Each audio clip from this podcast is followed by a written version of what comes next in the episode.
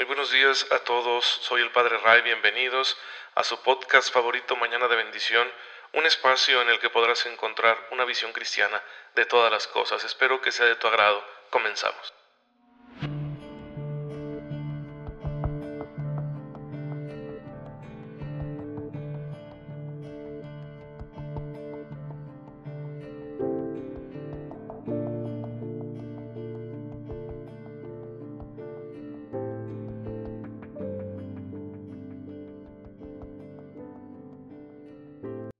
Bienvenidos a su podcast católico favorito, Mañana de Bendición. Soy el Padre Ray, les envío un cordial saludo, un fuerte abrazo.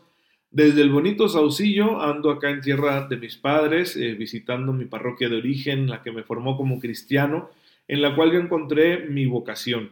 Y bueno, pues por eso mismo, probablemente cuando a ustedes les llegue este podcast, este episodio ya serán tardes para ustedes.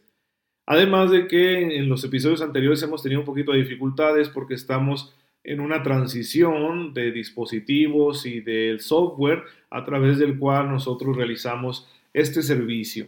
Y ya conocen mi deseo de todos los días, que estén con una fe muy viva, muy despierta, descubriendo la gracia de Dios y que la aprovechen aplicándola hasta en los detalles más insignificantes, más triviales de la vida ordinaria, porque ahí nos la jugamos, ya que el Señor nos pide fidelidad en esos pequeños detalles y no solo como preparación para los grandes que puedan suceder en nuestra vida, sino también porque es nuestra manera amorosa de entregarnos a su voluntad, haciendo bien lo que nos toca en esas cosas pequeñas de las cuales está llena la vida. Y bueno, hermanos, pues ustedes saben que el objetivo de este podcast es ayudarnos a crecer en gracia, a sentirnos impulsados para ser santos. Y por eso la iglesia nos recuerda siempre aquellos hermanos nuestros que ya lo lograron, que dejaron que la gracia de Dios fructificara en sus vidas, que ejercieron con heroísmo la fe, la esperanza y la caridad, muchas veces en medio de circunstancias bastante adversas, y bueno, fueron fieles al Señor, lo amaron, se entregaron y están ahora en la gloria, son nuestros intercesores. El día de hoy quiero recordar yo a dos de ellos que la iglesia celebra con mucho cariño, a San Blas Obispo, quien moriría mártir en el siglo IV, por allá en la ciudad de Sebaste, que me parece está en lo que hoy es Armenia, y hubo una persecución por parte del emperador Licinio, y bueno, pues él, fallecería, moriría degollado, y de ahí que se le pida siempre su intercesión por las enfermedades de garganta, porque él murió de esta manera. Le ofreció a Cristo la suya, ofreció el cuello por Cristo, y por eso lo consideramos un intercesor contra este tipo de dolencias de malestares físicos que se nos pueden presentar. El otro santo que celebramos hoy es San Óscar.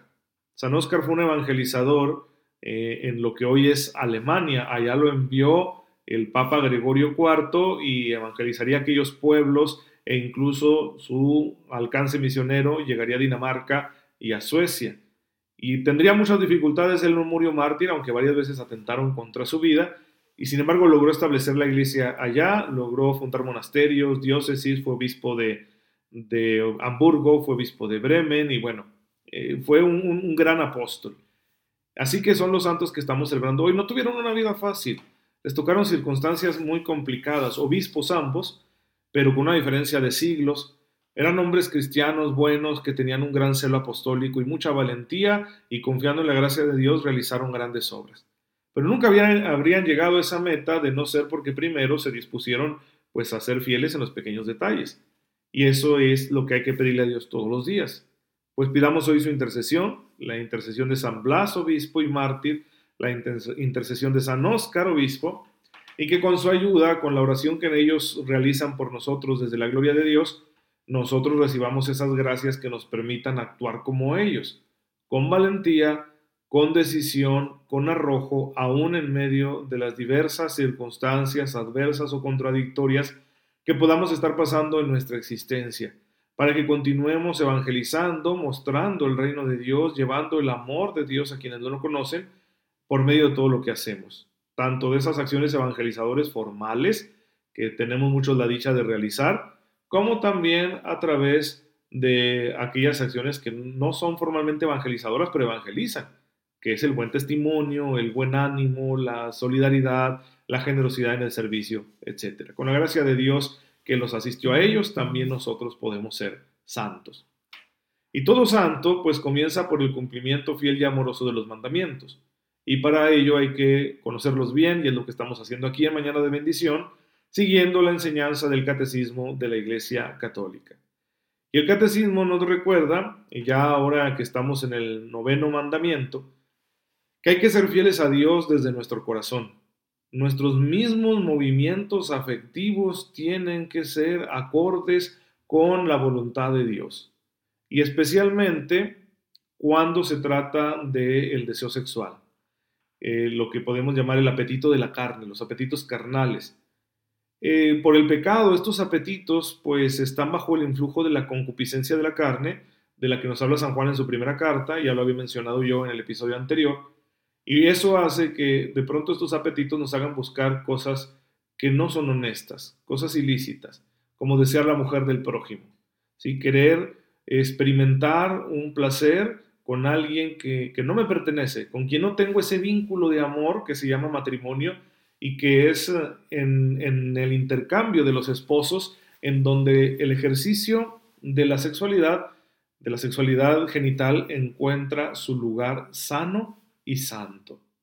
Digo sexualidad genital porque la sexualidad es mucho más amplia, la sexualidad es una dimensión que configura a toda la persona, pero la genitalidad y por lo tanto también la reproducción, según el querer de Dios, deben estar enmarcadas en el matrimonio.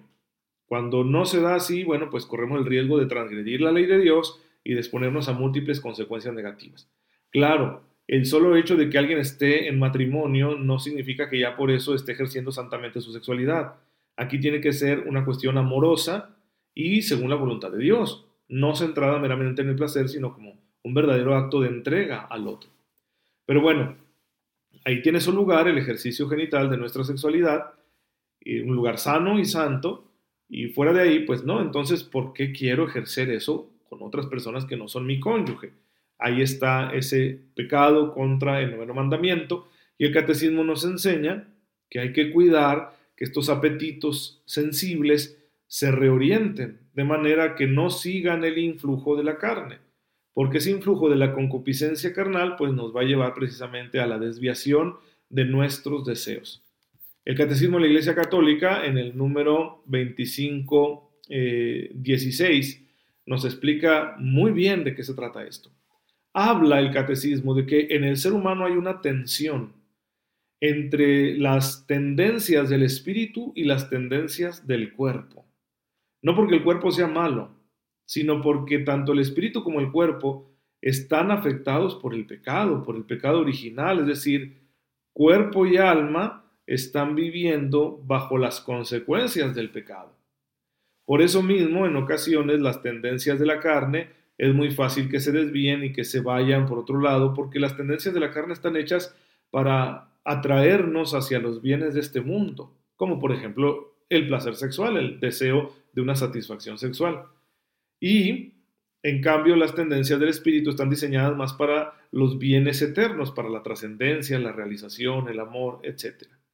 Cuando hay armonía entre ambos tipos de tendencia, pues la vida humana es muy plena. Pero el pecado, como ha introducido un desorden en todo el ser humano, en la persona por, por entero, pues entonces muchas veces estas tendencias son opuestas y eso resulta desgarrador. En el Nuevo Testamento se nos advierte mucho contra las tendencias desordenadas de la carne, especialmente en los escritos de San Pablo.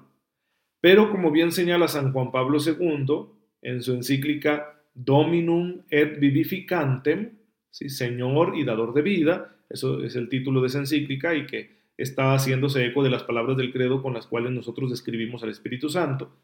En este texto, San Juan Pablo II nos explica que no hay que interpretar ese rechazo a las obras de la carne que aparece en el Nuevo Testamento, en los escritos de San Pablo, no hay que interpretarlo como un desprecio hacia el cuerpo.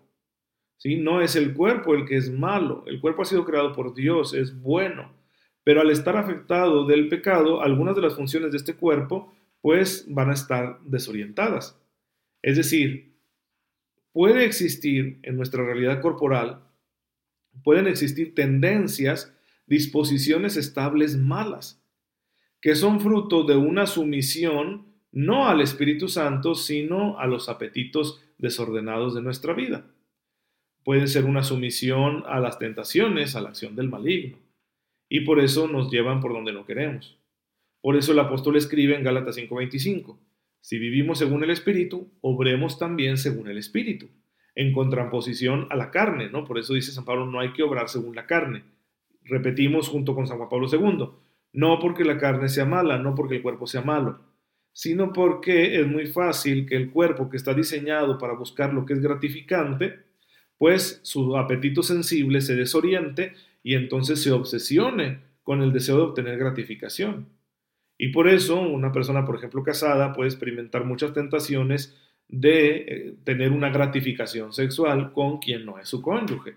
Así que esa sería una obra de la carne, la cual estamos llamados nosotros a poner bajo la acción salvífica del Espíritu Santo para que se convierta, para que esa disposición cambie, ¿sí? Bueno, pues el catecismo nos va a pedir esto porque es importante que nuestra relación con Dios sea de alma y cuerpo, que no reduzcamos nuestra vida de gracia solo a una de las dimensiones de nuestra existencia, sino que el cuerpo también esté incluido y que santifiquemos y glorifiquemos a Dios con nuestro cuerpo. Para ello será necesario integrar bien esas apetencias carnales que por naturaleza tiene nuestro cuerpo, integrarlas en un proyecto de vocación cristiana. No será fácil porque hay muchos obstáculos en nuestra naturaleza y es bueno hacernos conscientes de ello. A veces no es que yo quiera ser un pecador en ese sentido, sino que tengo muchos eh, retos a vencer para poder integrar bien mi apetito sexual. ¿Qué puede ser? Pues la falta de una educación sexual, la falta de un entorno familiar estable, las experiencias traumáticas, sobre todo en las primeras etapas del desarrollo, que pueden ser también la cultura, la cultura que nos empuja y nos presiona pues hacia un comportamiento de disolución en ese sentido, un comportamiento libertad, libertino, ¿sí? En el ejercicio de nuestra sexualidad, eh, puede ser también debido a que pues no, no me he concentrado en mi vida espiritual y por eso carezco de la madurez espiritual que se necesita para vivir, por ejemplo, la castidad. Sea la castidad en las acciones, sea la castidad en, el uso de los sentidos, sea la castidad en la imaginación, sea la castidad en el corazón. Nos puede costar a todos en diverso grado. Ahora, es muy importante que para vivir santamente esta dimensión de nuestra vida, nosotros lo hagamos con el espíritu que el Nuevo Testamento afirma que hemos recibido. Espíritu de hijos, de libertad, de paz, de comprensión, de consuelo, de reconciliación, de esperanza. Y no con el espíritu del mundo, no con un espíritu de temor. Porque de pronto, como esta, esta parte del Evangelio, que es la moral sexual, es muy rechazada por la cultura actual, es muy fácil que nosotros tendamos a rendirnos cuando oímos hablar de esto.